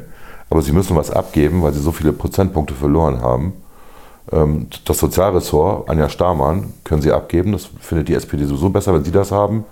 Obwohl das ja immer ein Loser-Ressort ist, muss man ja auch sagen. Ähm, aber ich kann mir das nicht vorstellen. Also wenn ich Bovenschulte wäre, würde ich lieber mit einem Partner reden als mit zweien. Das kann ich mal so aus Berlin sagen. Das ist einfacher, mit einem zu reden Ja, als mit zwei. es gibt ihm halt viele Chancen. Es gibt ihm die Chancen, A, bürgerlich zu, bürgerlicher zu werden, aber linker aufzutreten. Genau. Ähm, hat Es gibt ihm die Chance, die Linken aus der Regierung zu bringen, aus der Regierung und damit zu schwächen für die, für die nächste Wahl. Genau. Dasselbe gilt für die Grünen. Dasselbe gilt für die Grünen. Man gibt ihm jetzt quasi nicht die Chance, nochmal mit einem Prominenten, vielleicht mit einem, mit einem Senator, der etwas, eine etwas glücklichere Hand hat, ähm, quasi Boden gut zu machen. Also von daher aus strategisch ähm, glaube ich, und es ist auch unwahrscheinlich, dass sich die Union profilieren kann in der großen Koalition gegen die SPD. Nee, hat sie da bei den letzten Großen auch nicht hingekriegt, bei den letzten zwölf Jahren. Also deswegen, aus der SPD-Sicht macht die große Koalition einfach am meisten Sinn. ne? Ja, ist so. Das war ja auch Schärfs Hochzeit, die Große Koalition. Und anders als in Berlin ist man halt hier nicht die äh, unter, also unterlegene Kraft, sondern die auch Genau. noch die überlegene Kraft. Also Das ist perfekt. Es liegt alles gut da. Ne? Ja. Ich glaube, das Entscheidende wird einfach sein, ob, äh, also A, wie stark Andreas Bohmschul es nachher will. Und auch, Und wie viel die CDU fordert. nee, das glaube ich ist gar nicht, die wollen, und die CDU wird sich, äh, man wird ganz erstaunt sein, was die CDU plötzlich aufgibt. Äh, also die, die Frage ist, wie stark quasi die äh, Andreas Bohmschul es selber will und wie er das durchsetzen kann in der SPD. Weil da wird es auch äh, eine Bewegung Aber Bovenscholt hat auch schon eine Weile mit der Union ähm, also gemeinsam Ja, gearbeitet. ja, aber das, die Frage ist ja, ob die Basis das mitmacht, die Funktionärsschicht, äh, und wie man es denen auch verkauft. Ich glaube, das ist äh, der Grund, warum Maike Schäfer jetzt auch zurücktreten musste. Ich glaube, das war jetzt, das hätte sie am liebsten nicht gemacht. Na klar. Aber ich glaube, die Grünen wollten natürlich damit dieses Thema wegnehmen, dass äh, quasi der Berufsschule sagen könnte, ah, ja, mit Maike Schäfer geht es einfach nicht mehr. Ist das nicht so aus den Sondierungsgesprächen vor vier Jahren? War das nicht so, dass die Grünen gesagt haben, ja, aber nicht mit Lenke? Ja, ne? Naja, das Problem ist, äh, also erstmal muss man dazu sagen, dass SPD und Linke hinter vorgehaltener Hand äh, sehr deutlich machen, dass sie die Grünen ganz gerne bei äh, Koalitionsverhandlungen mal so richtig demütigen wollen, weil Ja. sie sich von den Grünen vor vier Jahren gedemütigt gefühlt haben. Tja, Das ist ja immer so ein bisschen bei den Grünen, ne? der, die eigene Anspruchshaltung, äh, die man nach außen transportiert und wie man es tatsächlich lebt. Ähm, also äh, da muss man sagen, ähm, glaube ich, dass da viele einen Widerspruch feststellen. Und wie gesagt, also deswegen die Grünen haben jetzt wieder ihre Machtperspektive gestärkt, weil halt die Schäfer, äh, äh, das sieht man, also die müsste ja eigentlich jetzt auch komplett weg vom Fenster sein, aber sie macht ja ihr Bürgerschaftsmandat weiter. ja, was ich auch peinlich finde irgendwie Ähm, immer. Aber das ist, äh, das ist, glaube ich, ein, ein Schritt gewesen, um quasi es der SPD nicht zu leicht machen, den Preis hochzutreiben, äh, den die SPD zahlen muss, nicht mit den Grünen zu koalieren. Ne? Also den öffentlichen Preis. Ähm, aber ich, mein Gefühl ist trotzdem, dass Bovenschutte das, äh, das mit der großen Koalition macht. Ich glaube, die verstehen sich ganz gut. Das ist so mein Eindruck. Also Imhoff und Bovenschulte. Ich weiß es, weiß auf ich dem, nicht, auf dem Podium, die haben sich, die sind sich nicht, die sind sich nie persönlich angegangen, das ist mal ein gutes Zeichen, sondern die haben schon über Inhalte geredet, das fand ich ganz gut. Und ähm, die kennen sich halt auch lange. Also das könnte, könnte, das könnte so ein, so ein, ein das hängt immer von der Chemie am Ende ab auch. Ja, ich glaube, dass auch, auch äh, Bohmschutt natürlich sieht, ist, dass er äh, das politische Tier ist, der Political Animal. Ich glaube, er selbst sieht Frank Imhoff nicht auf der einen, Nee, nee, einen Stufe mit sich. Nee. Von daher denkt er wahrscheinlich, dass er auch in einer großen Koalition gute Chancen hat, Sich durchzusetzen. sich durchzusetzen. Ja. ne? Gut, und du musst einfach auch sehen, dass auch Bovenschulte nach Umfragewerten guckt und die Bremer Bürgerinnen und Bürger haben ja gesagt, dass ihnen die große Koalition am liebsten sei. Genau, das kann man, das legitimiert das auch Ja. noch. Also es deutet einfach viel drauf hin. Mhm. Hundertprozentig kann man es nicht sagen. Ähm, aber wenn man jetzt quasi äh, das abwarten, was diese Woche noch passiert, Mittwochabend will ja die SPD tagen und was dann äh, Donnerstag, Freitag, Samstag passieren soll oder Sonntag, dann äh, ja, muss man mal schauen. Ja, da wird es dann Gespräche geben. Ja. As usual. Usually, genau. Ja. Yes. Und äh, eine Ampel in Bremen ist einfach Quatsch. Ach, Also sehe ich, wie viel haben wir? 88 Abgeordnete? Nee, 87. 87, genau. Das heißt, du brauchst 44. Die Frage ist, ob es da überhaupt eine Mehrheit für gibt. Also nach Äh, den aktuellen Daten eine Stimme. Ja. Also die Frage ist, ob es dafür eine Mehrheit gibt. Ich glaube, man kann über alles reden. Ne? Also würde ich jetzt nicht per se ausschließen, aber mein Gefühl ist jetzt auch nicht, dass das die wahrscheinlichste Das, Regierungsoption ist. das, ich glaube auch Ampel ist momentan durch Berlin halt einfach bei vielen negativ konnotiert. Ja. Na?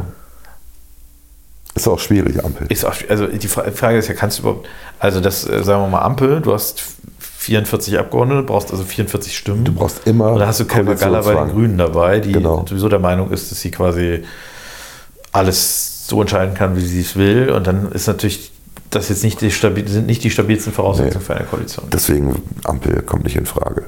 ist sehr unwahrscheinlich, Gut. genau. Jamaika geht sowieso nicht, rechnerisch. Ja. Ähm, das war's, oder? An Möglichkeiten. An denkbaren Möglichkeiten Genau, ist das. ja.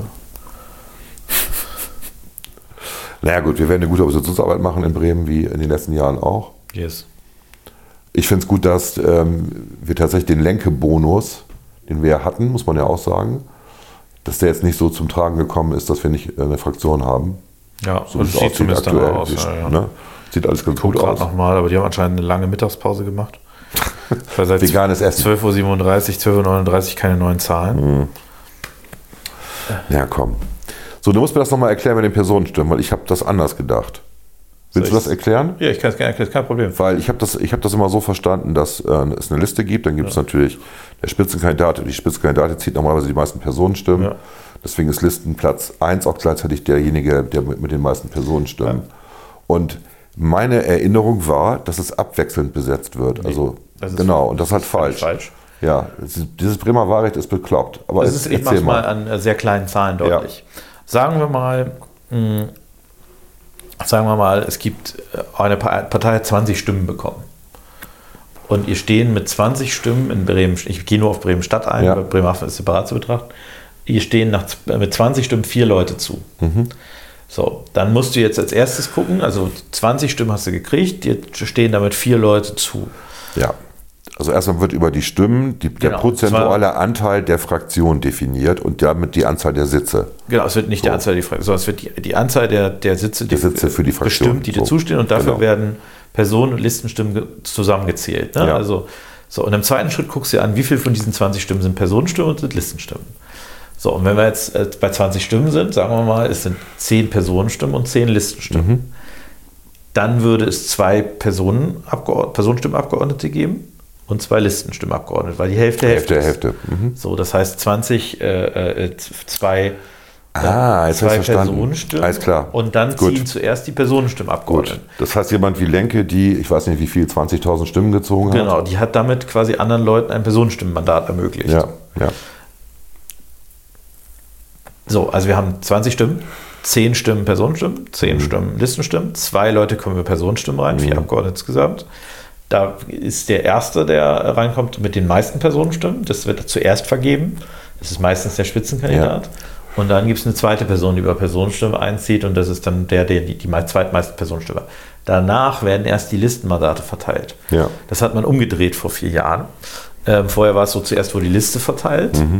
Da der Spitzenkandidat ist dann schon über Liste eingezogen. Und danach die Personenstimmen, was es gerade bei größeren Parteien noch einfacher gemacht hat, über Personenstimmen reinzukommen, bei uns übrigens auch. Das hat man umgedreht, wir waren dagegen, aber ist auch egal. So, jetzt ist also klar, bei 20 Stimmen, 10, 10 ist klar. Wenn du jetzt, sagen wir mal, 5 Stimmen nur für Personen hast, ähm, von 20, also ein Viertel, dann gibt es nur einen Personenstimmabgeordneten, das ist meist der Spitzenkandidat. Und spannend wird das bei den Fällen, wo du sieben hast. Wenn du sieben hast, gibt es auch nur einen. Wenn du acht hast, gibt es zwei. Das orientiert sich immer daran, wo du näher dran bist. ne? Ähm, das ist eigentlich die ganze, die ganze Magie. Im Moment sieht es bei der FDP so aus in Bremen, dass man nur eine Person über Personenstimmen reinholen wird. Ja, und das ist der Spitzenkandidat. Das ist dann äh, der Tore-Check. Genau. Aber das äh, ist, ähm, hängt immer sehr stark, wie gesagt, du siehst es jetzt bei den Linken, du siehst es bei der SPD, bei der SPD wird, wird quasi äh, äh, ähm, Gibt es immer ein paar, die nach vorne rutschen. ja, bei der SPD wird, werden die Hälfte der, nein, über die Hälfte der Leute werden über Personenstimmen einziehen. Weil Andreas Bromenschulde so viele Genau, das führt zu ab, Personenstimmen zum Teil auch zu ein bisschen Absurditäten, weil du hast natürlich äh, bei aller Beteuerung zu trotz, du hast natürlich absichtlich äh, viele Leute auch Nach auf hinten gesetzt. hintere Listplätze Ja. gesetzt. Äh, und davon werden jetzt ganz schön viele reinkommen. Das hat noch einen Effekt, den kann man, ich will dich gar nicht an sich bewerten, kann man positiv, aber auch negativ bewerten, aber es hat natürlich den Effekt, dass Leute aus bestimmten Communities, also wenn du das bei der SPD schon mal anguckst, kannst du Ja, dir ich weiß. also Leute mit Nachnamen, die, wo wir sagen würden, wahrscheinlich nicht ursprünglich aus Deutschland kommen, Kahn oder, oder, oder sowas, Öztürk, dass diese äh, Personen, die, die häufig sehr stark community getrieben sind, dass die besonders viele Personenstimmen erhalten werden. Erhalten. Und das heißt, ich gehe im Moment davon aus, dass wir einen besonders hohen Migrationsanteil haben werden in der nächsten Bürgerschaft. Naja, aber so ist das eben mit der Personenstimme und das ist Ich habe es jetzt verstanden. ja. Aber es ist auch sehr komplex. Also das Wahl- Wahlrecht wurde ja damals geschaffen, um quasi die politische Partizipation zu erhöhen, dass man quasi gesagt hat, wir äh, überlassen es nicht nur die Parteien, einfach nur Listen aufzustellen ähm, Ja, klingt ja erstmal gut. und, äh, und so weiter. Problem ist aber auch das, was ich vorhin schon sagte, es führt natürlich ein bisschen dazu, dass wir damit die Schichten bevorteilen, also die es quasi, die zur Wahl gehen und die es können und so weiter. Und das ist jetzt eher etwas, wenn du sagst, zweieinhalb Prozent fehlerhafte Stimmzettel, äh, wo man wahrscheinlich davon ausgehen kann, dass das äh, viele Leute, die einfach nicht mit dem Wahlsystem zurechtkommen sind. Ne? Ja. Deswegen, also ein bisschen komplizierter, aber Aber wir haben bei uns ja auch in der Liste Leute, die ganz gut Personenstimmen gezogen haben. Bisher, ne? Also das ist ja, Ja. noch sehr volatil. Wir haben gestern ja über einen äh, geredet, der Ja. jetzt doch nochmal wieder gut aufgeholt hat. Ne, ich habe jetzt ganz aktuell äh, noch nicht reingeguckt, aber es kamen ja jetzt gerade neue Zahlen. Muss man mal gucken. Wir haben auch einen, der ähm, Betriebsrat ist, ne? Ja. Bei ähm, ArcelorMittal. Auch Ja, der hat der- viele Stimmen geholt. Der holt relativ viele Stimmen, Mhm. äh, aber auch Peter Bollerhagen holt mehr, beispielsweise im Moment. Äh, Jassa holt viele. Ja, hat auch viele geholt, genau, aus Osterholz. Ja. Marcel holt viele, Ole holt mittlerweile auch ganz ordentlich, Ulla holt viele. Also sind einige dabei, die bisher, aber das ist, wie gesagt, das ist immer so schwierig, weil du hast natürlich zum Beispiel, ähm, äh, du hast bestimmte Bereiche, die einfach noch nicht ausgezählt sind, wo diese Leute aber teilweise Mhm. Ja. herkommen. Ne? Genau. Also Bremen Nord ist noch nicht so viel ausgezählt beispielsweise und im Süden, also Obervieland und so weiter, war zumindest vorhin auch noch nicht so viel ausgezählt. Deswegen ist es immer schwierig zu sagen, ob jemand viele Personenstimmen geholt hat oder nicht. Gerade wenn das so ein bisschen regional ist, kann man das im Moment eigentlich noch ganz schwer, äh, Ja. ganz schwer sagen. Ähm, Gut, wir wissen es dann Donnerstag. wir sind dann wahrscheinlich am Donnerstag, genau. Was eigentlich eine Frechheit ist. Man muss dazu sagen, dass die, also die Kollegen aus dem Bundestag alle schon gratuliert ja, haben. klar, ich habe auch von Ne? einigen Nachrichten gekriegt, Ja, ja. von Anja oder so und Ja. Markus. Aber das ist halt, äh, man kann es noch nicht so richtig annehmen, ne? weil das halt. Ja, aber es ist schon sehr stabil. Also ja, absolut. Jetzt, Ich, also ich Ne? mache mir jetzt auch nicht große Sorgen, aber ich würde es gerne jetzt mal schwarz auf weiß sehen. ja, Deswegen finde ich es natürlich auch so unbefriedigend, dass die so langsam zählen. Muss man jetzt auch mal sagen. tja. Man könnte es ja auch mit äh, Automaten zählen. Ist jetzt nicht so schwierig. Ja, das ist ja so ein Heft, ne? Ich Ja. weiß, es ist schwierig Es wird abgeschnitten hinten und dann werden Blätter einzeln eingescannt und dann wird gezählt. Oh, so könnte es machen. Das geht fix eigentlich. Ähm, dann würden natürlich äh, diese ganzen Stimmen, wo man nochmal sich einigen muss, was die gemeint haben, wenn einer nur ein Kreuz macht, zum Beispiel, dann, die müssen dann aus, aussortiert werden, ja. Ja gut, das musst du halt, da muss der Automat wissen, dass das, was er gerade zählt, alles zu einem einzigen, Genau. das muss er quasi wieder dann zusammenfügen. Das ist, glaube ich, sehr kompliziert. Ähm, Ja, programmierbar ist das schon, aber gut. ja, aber das ist, ich glaube, das ist für so ein Wahlsystem echt schwierig. Ich glaube, bei der Bundestagswahl so könnte man das eher machen, weil du halt wirklich, Ja gut, es gab ja auch diese Vorwürfe der Manipulation. In Florida war das, glaube ich, ne, in den USA, da haben die ja auch Automaten, wobei das ja andere Automaten sind. Du machst da das Kreuz oder ein Loch machst du in diese Fragebögen rein. Ja, nicht überall. Es gibt die, es gibt tatsächlich auch Automaten, die stehen auch heftig in der Kritik, wo Ja. du keine manuelle Überprüfbarkeit Genau. mehr hast, weil quasi kein, ähm, kein äh, physisches Stimmdings mehr da ist. Es gibt kein Papier mehr. Ja. Also ich, ich, weiß, ich weiß nicht, ob wir in 100 Jahren noch per Papier abstimmen, keine Ahnung. Aber ich fände es jetzt nicht dramatisch, wenn, ähm, wenn wir quasi langfristig zu einem System kommen, das sowohl automatisiert ist, als auch ähm, Gut, da reden wir über Digitalisierung, Klaas. Das ist ja, man könnte ja eigentlich auch von zu Hause aus bequem über eine App wählen. Wenn eindeutig klar ist, also ein eindeutig klar ist, äh, dass du auch derjenige bist. ja, ja, theoretisch. Das heißt, du hast deinen Personalausweis in deiner Wallet drin stehen, du hast gleichzeitig die Wahlbenachrichtigung, die zugeordnet ist zu deinem Personalausweis. Und jetzt ist die große Frage, wie stelle ich fest, dass wirklich derjenige, der jetzt den Personalausweis dahinterlegt hat und das, diese höchste Sicherheitsstufe damit auf seinem Handy hat, dass das auch derjenige ist, der wählt. Das ist halt schwierig. Das Problem ist einfach, elektronisch kannst du halt, du hast halt immer die Manipulationsmöglichkeit, weil du quasi keinen, Ist schon klar. ne, keinen Zettel hast, äh, der, der, Denn der Zettel ist in der Wallet drin. äh, ja, ja, aber das ist halt, ich finde, also wahrscheinlich, wahrscheinlich werden wir doch noch etwas länger per Stift und Zettel wählen. Ich habe ja auch, also ganz ehrlich, das vert- vertragen wir auch, wenn das bei dieser einen Sache dann der Fall ist. Das ist ja auch sehr wichtig. Ne? Das ist schon Kern unseres Staates, wählen. Ja, aber ich meine, also äh, Missbrauchsmöglichkeiten gibt es natürlich auch beim Zettel, ne, weil halt die Wahlkommission natürlich auch Ja, aber da sind immer ganz viele Leute dabei, ähm, die da, also das ist halt nicht, nicht nur eine Person, sondern du musst schon, klar, es geht, Ich habe diesen komischen Bericht über die Türkei-Wahl gesehen, ähm, wo der äh, EU-Beobachter dabei war und ähm, der halt auch sagte, naja, ja, aber manche Sachen sind schon komisch. Und dann gab es dieses eine Video, was bei Twitter gepostet worden ist von jemandem, der einfach, ich glaube, 50 Wahlzettel für Erdogan abgestempelt hat. Ding, ding, Ja, ding, ja, ding, ja. ding, ding, ding, so. Äh, Also, Du, dass in der Türkei, dass da auch äh, gemauschelt wird, ist klar, wobei man davon ausgehen kann, dass das, das habe ich zumindest gelesen, halbwegs demokratisch abgelaufen Ja, ist. ja. Nicht, vielleicht nicht frei, also schon, es gab schon massiver Druck, massiven Druck, aber die Wahl selbst ist wohl demokratisch im weitesten Sinne abgelaufen, sonst hätte, müsste er jetzt auch nicht in die Stichwahl. hast du die heute Show gesehen, nachdem ich dir das empfohlen hatte? Nee, noch so. Also wer es noch nicht gesehen hat, die heute Show muss man ja nicht gucken, ich weiß, weil die schlagen jedes Mal, egal was ist, immer auf die FDP ein, aber gut. Ähm, aber sie haben, sie haben auch die Erdogan-Wahl zum Thema gehabt. Und das war schon lustig, weil sie dann Leute auf der Straße in Deutschland angesprochen haben und die alle, ich glaube, in Deutschland ist das sehr verbreitet, Erdogan-Fan Ja. zu sein, bei den äh, Türken, die hier leben. Und ähm, dann wurde, wurde halt die zweite Frage gestellt, warum denn? Warum Erdogan? Und dann, ja, der hat doch das Land gut geführt bisher und irgendwie und komplett alles ausgeblendet, was an Mist passiert ist. Und dann ging hinten ein Türke vorbei, der einfach nur die Kamera guckte und sagte, Erdogan ist scheiße und ging weiter. Das war sehr lustig. Ja, es ist halt, äh, es ist halt, äh, also jetzt mal noch ein kurzer Exkurs zur Türkei war, es ist halt offenkundig so, dass diejenigen, die hier leben, natürlich das westliche Leben, die, die Annehmlichkeiten des westlichen Lebens genießen, sich aber teilweise kulturell Ja. quasi in die Türkei Klar. wünschen, während die Leute in der Türkei wahrscheinlich sich ein Ja, bisschen den stärker Westen, ins westliche ja, Leben ja. wünschen. Aber gut, aber das ist äh, trotzdem, wo die Wahl ist, wohl halbwegs demokratisch abgelaufen. Äh, in Deutschland ist es ja anders auch nochmal. Du hast einfach, äh, also ich sag mal, das Problem an einer elektronischen Wahl ist halt, du könntest, es könnte dir passieren, dass du die Manipulation gar nicht merkst. Das ist halt das Gefährliche. Ne? Wenn du kein Korrektiv hast im Sinne von Papier, also eine Genau. Kontrollmöglichkeit, dann hast du ein Problem, ja. Hm. Also man könnte das schon so machen, dass das Papier als Eingabemedium bleibt, aber elektronisch ausgezählt wird und dann Wochen später über eine Zählkommission validiert wird. Ich, ich würde es einfach so machen. Du hast quasi, stehst am Automaten, das wollen sie wählen, wollen sie das wirklich wählen, zack, zack, zack, drückst Mhm. drauf, kommt der Zettel raus, ne? dann gehst du mit diesem Zettel zum äh, Dings und wirfst den ein.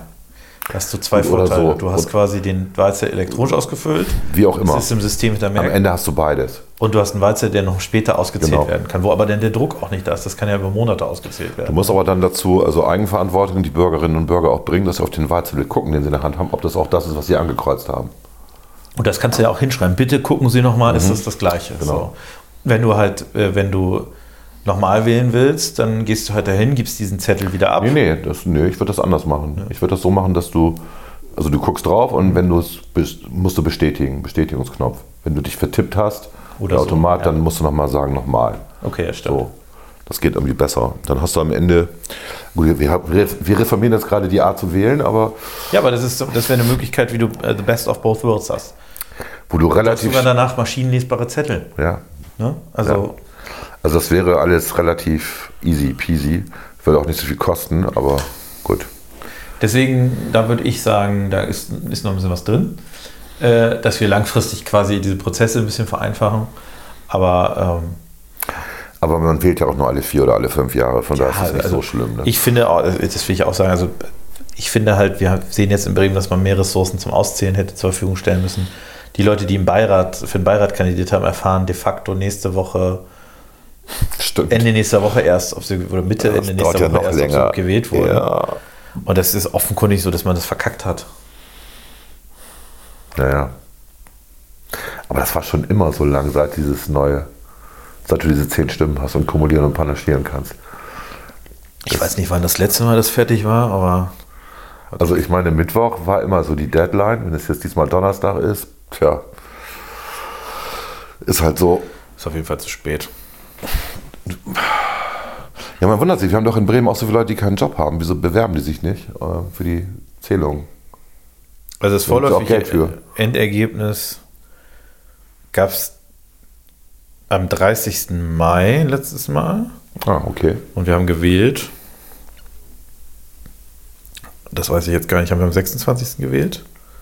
Ich glaube am 26. Das ist auch am Donnerstag. Ja, vier Tage hat's Wir haben da übrigens einen Podcast gemacht, steht bei mir drin. Tja, Machen wir schon seit vier Jahren Podcast? wir machen das schon länger, ja, ja. Wow. Ja, es wird ja auch mal seltener. Also, das- dafür werden sie dann länger. Was ja auch nicht so beliebt ist.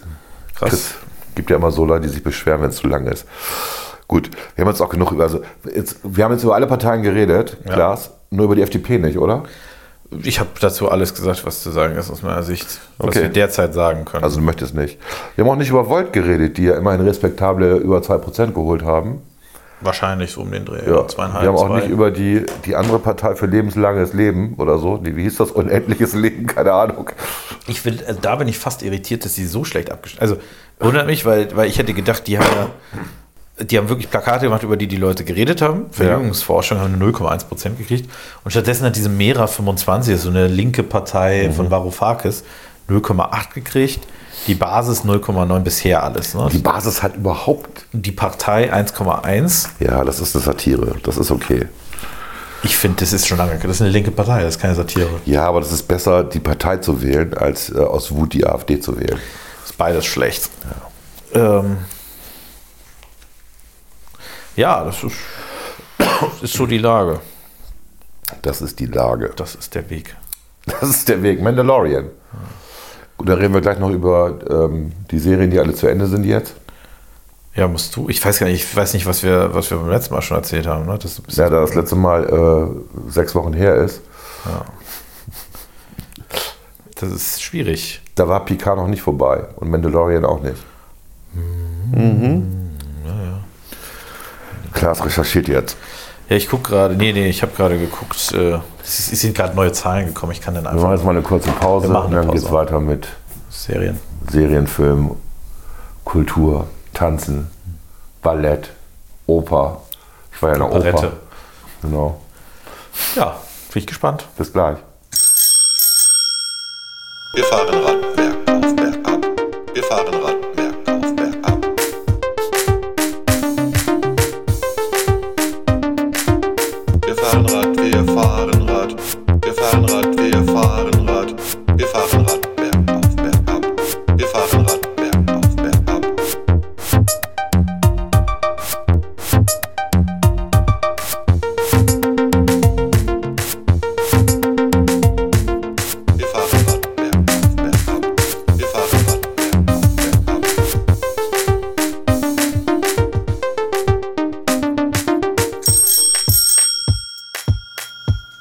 Klugscheißern.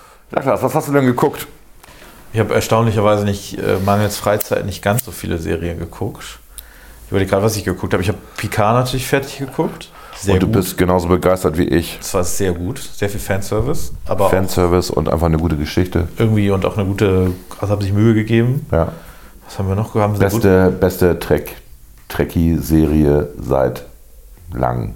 Auf jeden Fall die beste Staffel.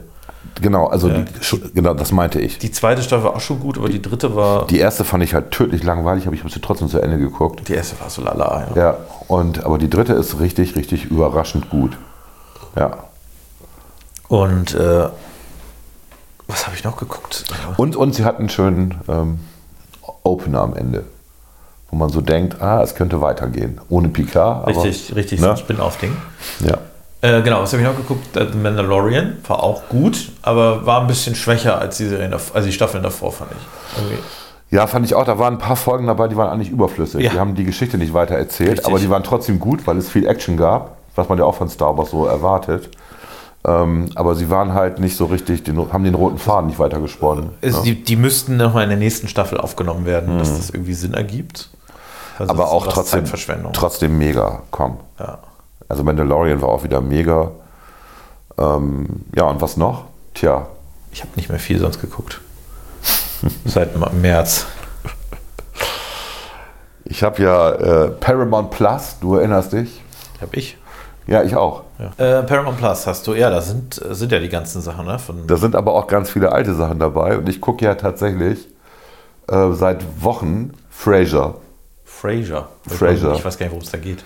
Frasier ist ähm, der, der, der Hauptdarsteller ist Kelsey Grammer. Kelsey Grammer ist eigentlich Musical-Singer, Sänger ähm, und ist irgendwie durch Zufall zum Fernsehen gekommen und hat bei Cheers, einer Serie, ich weiß nicht wie lange jetzt, 10 oder 11 Seasons lief die, ist wirklich sehr lange, ähm, den immer abends in die Kneipe gehenden Psychologen gespielt. Ah. Und ähm, Cheers war massiv erfolgreich. Das war so eine Geschichte über jemanden, der halt Footballstar war und ähm, dann am Ende seiner Karriere, die er natürlich durch Verletzung beenden musste, eine Kneipe aufgemacht hat von dem Geld, was er hatte, seinen Ex-Coach eingestellt hat ähm, und äh, diesen Laden geführt und es kommen immer dieselben Leute in die Kneipe und es ist irgendwie langweilig, aber auch irgendwie nett, weil es ist so Family-mäßig. Lief wirklich irre lang. Und dann haben sie das Spin-off noch danach gemacht mit, mit Frasier. Er ist dann äh, weggezogen von, ich glaube, ich glaub, Cheers spielte in Chicago, aber sicher bin ich mir auch nicht. Und ähm, Wo ist er dann hingezogen? Tja, gute Frage, woanders hin.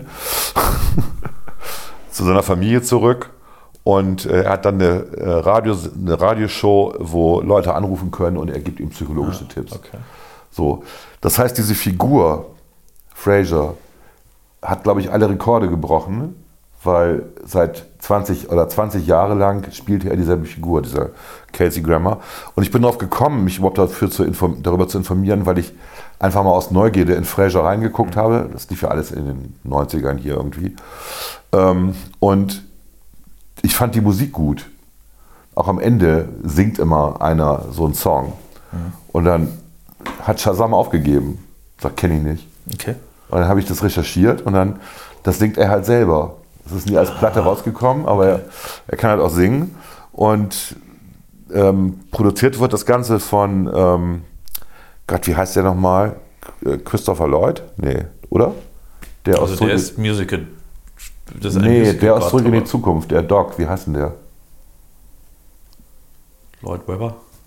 Nein, Lloyd Webber ist der, der Musik, der Musicals macht. Genau, also Chris, Christopher Lloyd ist das. Christopher Lloyd ist der Doc doch aus ähm, Zurück in die Zukunft.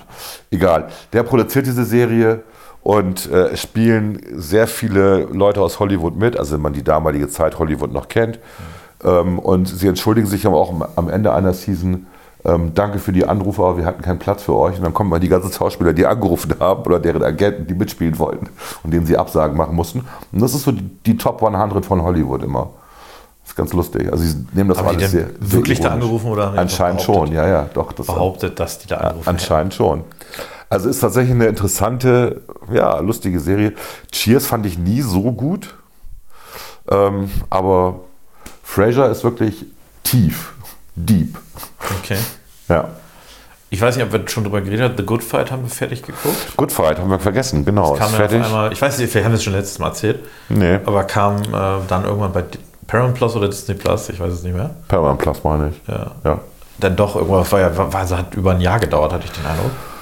Nee, so lange war es nicht, aber es hat lange gedauert. Also ja. sieben, acht Monate, bis Ja. es irgendwie in Deutschland quasi zu erhaben war und äh, das war. Du konntest es nirgendwo anders kriegen auch. Also auch bei iTunes ja nicht oder so. ja, Das genau, du konntest es nicht nirgendwo kaufen Ja. quasi und das war ein bisschen ätzend. Ja. Äh, aber dann äh, fand ich auch wirklich einen guten Abschluss. Hat mir irgendwie gefallen. Ja, vor allen Dingen, weil im Endeffekt das Intro am Ende erklärt wird. Aber auch Ne? nicht so richtig, aber ja. Also richtig, Ja, ja. richtig gut und, äh, und es gibt ein Spin-off, also angekündigt. Lisbeth.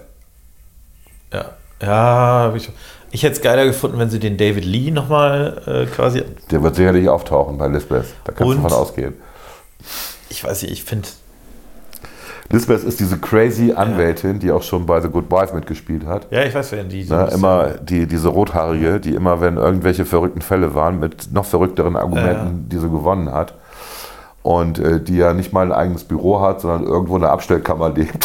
so ein bisschen, ja, wie so, ein, wie so an die unter Brücken schläft.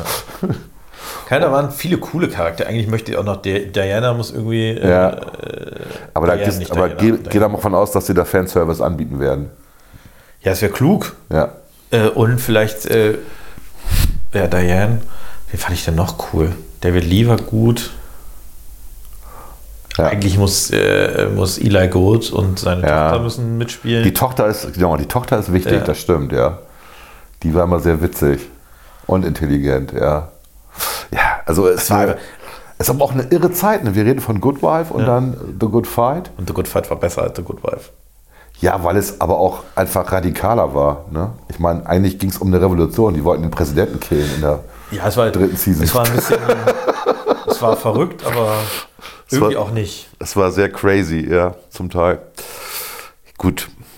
Hat er auch, also wirklich, hat er auch von den IMDB-Ratings, du merkst genau, wer die Serie gut findet. Die Demokraten nämlich, nicht die Republikaner. Ja, ja, logisch. Na, also so richtig so, Das ist Chicago. ja, genau. Aber es, ist, es hat halt Humor auch, ne? Also das ist so. Ja. Und es ist halt super Musikbegleitung immer. Ja, das auch. Also musikalisch ist das auch ein Genuss. Ich fand auch gut, dass sie die eine, die am Anfang noch so eine Hauptrolle gespielt hat, Ja, das ähm, aber statt- Pyramid Scheme, Manche hätten ja quasi die haben. Serie dann totlaufen lassen, Ja. sondern haben dann rechtzeitig erkannt, die müssen wir loswerden. Ja. Ja. Und hier den, ich habe die ganze Zeit überlegt, weil ich den kenne, den neuen äh, Partner zum Schluss in der letzten Staffel. Das war der Psychodoc von Dr. House. ja, Das habe ich, ich, hab, ich musste es rausfinden. Ich habe gedacht, den kennst du doch, woher kennst du den? Dann, äh, der in einer ganz anderen Rolle jetzt war. Ne? Ja. Also, Ich will mal eben gucken, was ich noch so geguckt habe. Ich gehe mal eben auf mein Mediencenter. Du hast uns wirklich nichts geguckt, ne? Ach so, Wenig, wenig. was ich auch noch ausgegraben habe, ähm, obwohl ich ja, aber ich, ich habe ja, das habe ich auch letztes Mal schon erzählt, dass ich die ganzen Agatha Christie's geguckt habe jetzt, also Poirot und Miss Marple, also die BBC-Verfilmung oder Channel 4-Verfilmung, ähm, weil die auch nicht so schlecht sind tatsächlich. Und ich habe The Closer wieder angefangen zu gucken, was ja von 2005 ist. was ist das? Ähm, ist auch eine, eine Krimiserie, ähm, wo eine Frau ähm, Major Crimes übernimmt. Bisher waren da immer nur Männer und plötzlich kommt da eine Frau 2005. Und es ist ein bisschen, also es geht in Richtung natürlich Emanzipation und Frauengleichberechtigung und so. Aber es sind wirklich gute Fälle. Es ist immer sehr nah. Und das heißt deswegen The Closer, weil die die Fälle abschließen. Also es kommt selten zu Verhandlungen, sondern man einigt sich immer, was ja auch Trend in den USA ist. Ne? Okay. Also der Täter gesteht die Schuld, bekommt dafür ähm, Geringere Strafe. geringere Strafe, keine Todesstrafe oder so. Und ähm, das lebt tatsächlich von diesen Hauptcharakteren. Und der Witz war, als das dann vorbei war, ich glaube, das lief auch sieben oder acht Seasons, ähm, The Closer, gab es da ein Spin-off, was Major Crimes hieß. Und ihre Konkurrentin aus der, aus der ersten Serie, ähm, die quasi die internen Ermittlungen leitet, hat dann Major Crimes geleitet. Also die ist von der ganz bösen Seite innerhalb der Cops zu den normalen Seite gewechselt und das lief auch nochmal fünf oder sechs Jahre. Mit demselben Team übrigens, nur die Hauptdarstellerin war dann raus, die vorher mitgespielt hat. Ja. Also auch eine erfolgreiche Krimiserie. Ähm, was habe ich an Spielfilmen geguckt? Ghosted habe ich tatsächlich gesehen. Das läuft manchmal auf Netflix. Okay. Ähm, Typ, der irgendwie sich in eine Frau verknallt und die ihn dann ghostet. Also sie pennen in der ersten Nacht miteinander und er ist total verliebt und äh, schreibt ihr immer SMS und seine Schwester sagt, bist du bekloppt? Also es ist so ein romantisches Ja, ja. Ding, ja. Und ja, ich habe doch nur drei SMS geschickt. Ja, aber 17 Emojis. Emojis sind wie SMS. Nein! so, und was dann passiert, ist schon sehr unterhaltsam. Und mit viel Action verbunden und so fand ich gar nicht so schlecht. So, was habe ich noch gesehen? Moonfall. Der Mond fällt auf die Erde. Ne? Äh, Emmerich-Film, was sonst? Katastrophenfilm. Ich habe noch nie so viele Katastrophen auf einmal gesehen. Wenn der Mond sich der Erde nähert, ist ja klar, was passiert. Gravitation ändert sich, äh, Ebbe und Flut ändert sich. Ähm, da passieren ganz viele Katastrophen. Und ähm, es wird aber alles gelöst und am Ende ist alles wieder gut. Jetzt habe ich das Ende verraten, ist auch egal. Äh, habe ich noch irgendwas gesehen, was erwähnenswert war? Portable Door, ich glaube, läuft bei Amazon, fand ich auch nicht so schlecht, habe ich auch nochmal geguckt. Von den neueren. Also Portable Door ist so Fantasy, Science Fiction irgendwie, ist gar nicht so schlecht. Kann man gucken. Ich habe natürlich auch so Marvels Ant-Man gesehen, da den neuen, aber ja, muss man nicht. Also kann man gucken, ist okay, aber es ist auch nicht so, dass es mich umgehauen hat. Ähm, und das war's, glaube ich. Hier sind, mal gucken, was bei den Serien noch war. Nö. Also, sorry. Ich hatte auch zu wenig Zeit.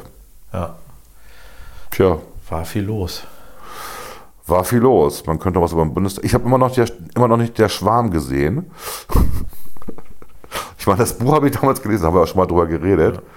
Aber du guckst, ich habe die ersten zehn Minuten, glaube ich, geguckt von der, von der ersten Episode, habe dann ausmachen müssen, weil ich es nicht ertragen habe. Die teuerste Produktion der Öffentlich-Rechtlichen hier, seit es sie gibt. Und äh, auch anscheinend die massiv erfolgreichste. Ich verstehe es aber tatsächlich nicht, warum es erfolgreich ist. Keine Ahnung. Ja. So, was habe ich noch gesehen? Natürlich das äh, Bühnenstück meiner Tochter, Fleisch, was im Hamburger Schauspielhaus aufgeführt worden ist vor vier, fünf Wochen oder so. Das habe ich auch gesehen. Das ist äh, tatsächlich drei Personenstück, ähm, sehr gutes Bühnenbild, spannende Geschichte. Mehr will ich auch nicht erzählen, läuft ja noch. Ja, ich bin stolz auf meine Tochter. Also auf, ich bin auf beide Töchter stolz, aber dass sie das hingekriegt hat, finde ich auch nicht schlecht. Bisschen Kultur. Ja, Sehr schön. Herzlichen Glückwunsch. danke dir. Das meinst du ja nicht ernst, ich Doch. weiß, aber Nee, nee. hör da auf. Nicht, dass ich hier gleich Beschwerden kriege. glaube, die hört den Podcast sowieso nicht. Doch. Ach so, meine, meine Tochter hat mir und ähm, ihr Freund, ihr langjähriger Freund, haben mir beide, also dieselbe Tochter, RRR empfohlen. Der schreibt sich wirklich genauso, RRR. Ich weiß gar nicht, wofür das steht. Eines, Rock and eine, Roll. Bitte? Rock'n'Roll.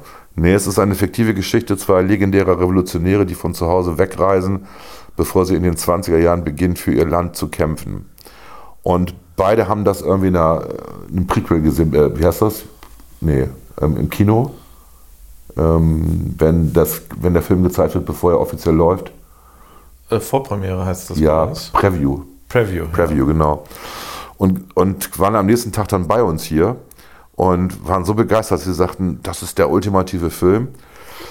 Okay, also ähm, der hat 88% Popcorn bei Rotten Tomatoes und ich habe tatsächlich nur eine Stunde durchgehalten. Ähm, Und der dauert drei, ne? Mal gucken, wie lange dauert der? Drei Stunden, fünf Minuten, genau. Ähm, vielleicht habe ich einfach Probleme mit indischen Filmen, ich weiß es nicht ich fand das nicht so spannend, ich fand es auch nicht so gut erzählt, aber ähm, es wird alles sehr verklärt. Ja, Frauen sind auf ihre Frauenrolle reduziert, Männer auf ihre Macho-Männerrollen. Das hat mir nicht so richtig gefallen. Aber das ist meine persönliche Meinung. Wahrscheinlich muss man das alles ironisch nehmen oder satirisch oder wie auch immer und dann findet man es gut. Ähm, ja, RRR läuft irgendwo. Ich weiß nicht, wo der gestreamt wird, aber wird er. Oder habe ich ihn mir nee. Der der, rar. Ach so, ähm, in Klammern Rise, Raw, Revolt. Oh Gott, das klingt schon so. Genau.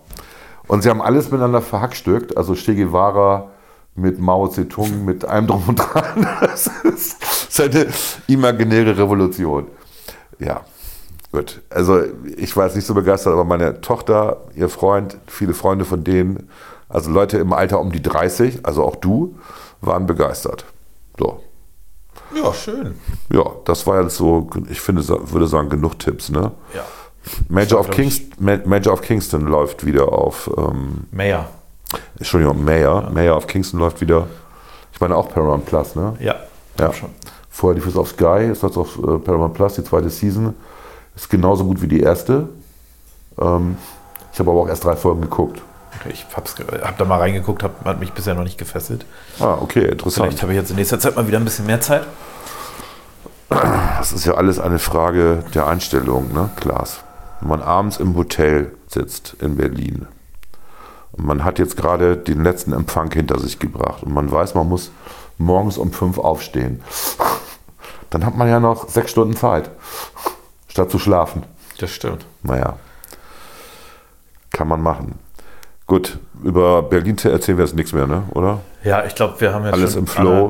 über eine Stunde, weit über eine Stunde geredet. Ja. Alles im Flow in Berlin. Ähm, wir sind gut bei zentralen Themen.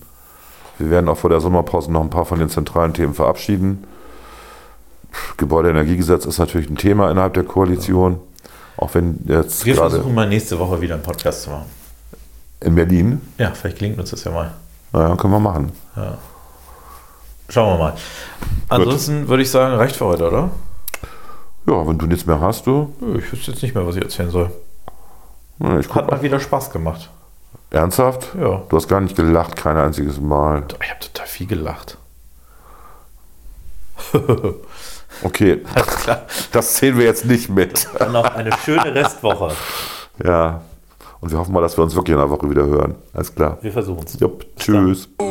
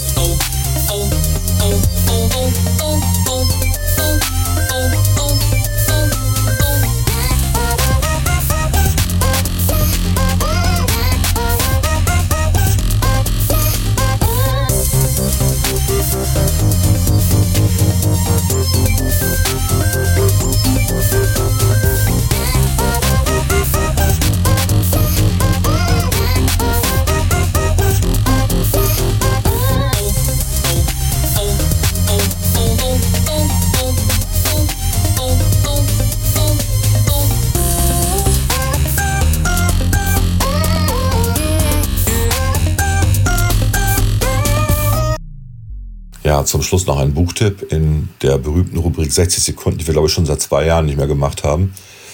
Das ist das äh, Buch Factfulness von Hans Rosling, das ich seit vier Jahren eigentlich jedem empfehle. Es gibt gerade eine Neuauflage und ich habe es mal ChatGPT gebeten, eine kurze Zusammenfassung 60 Sekunden zu machen und die hören wir uns jetzt an.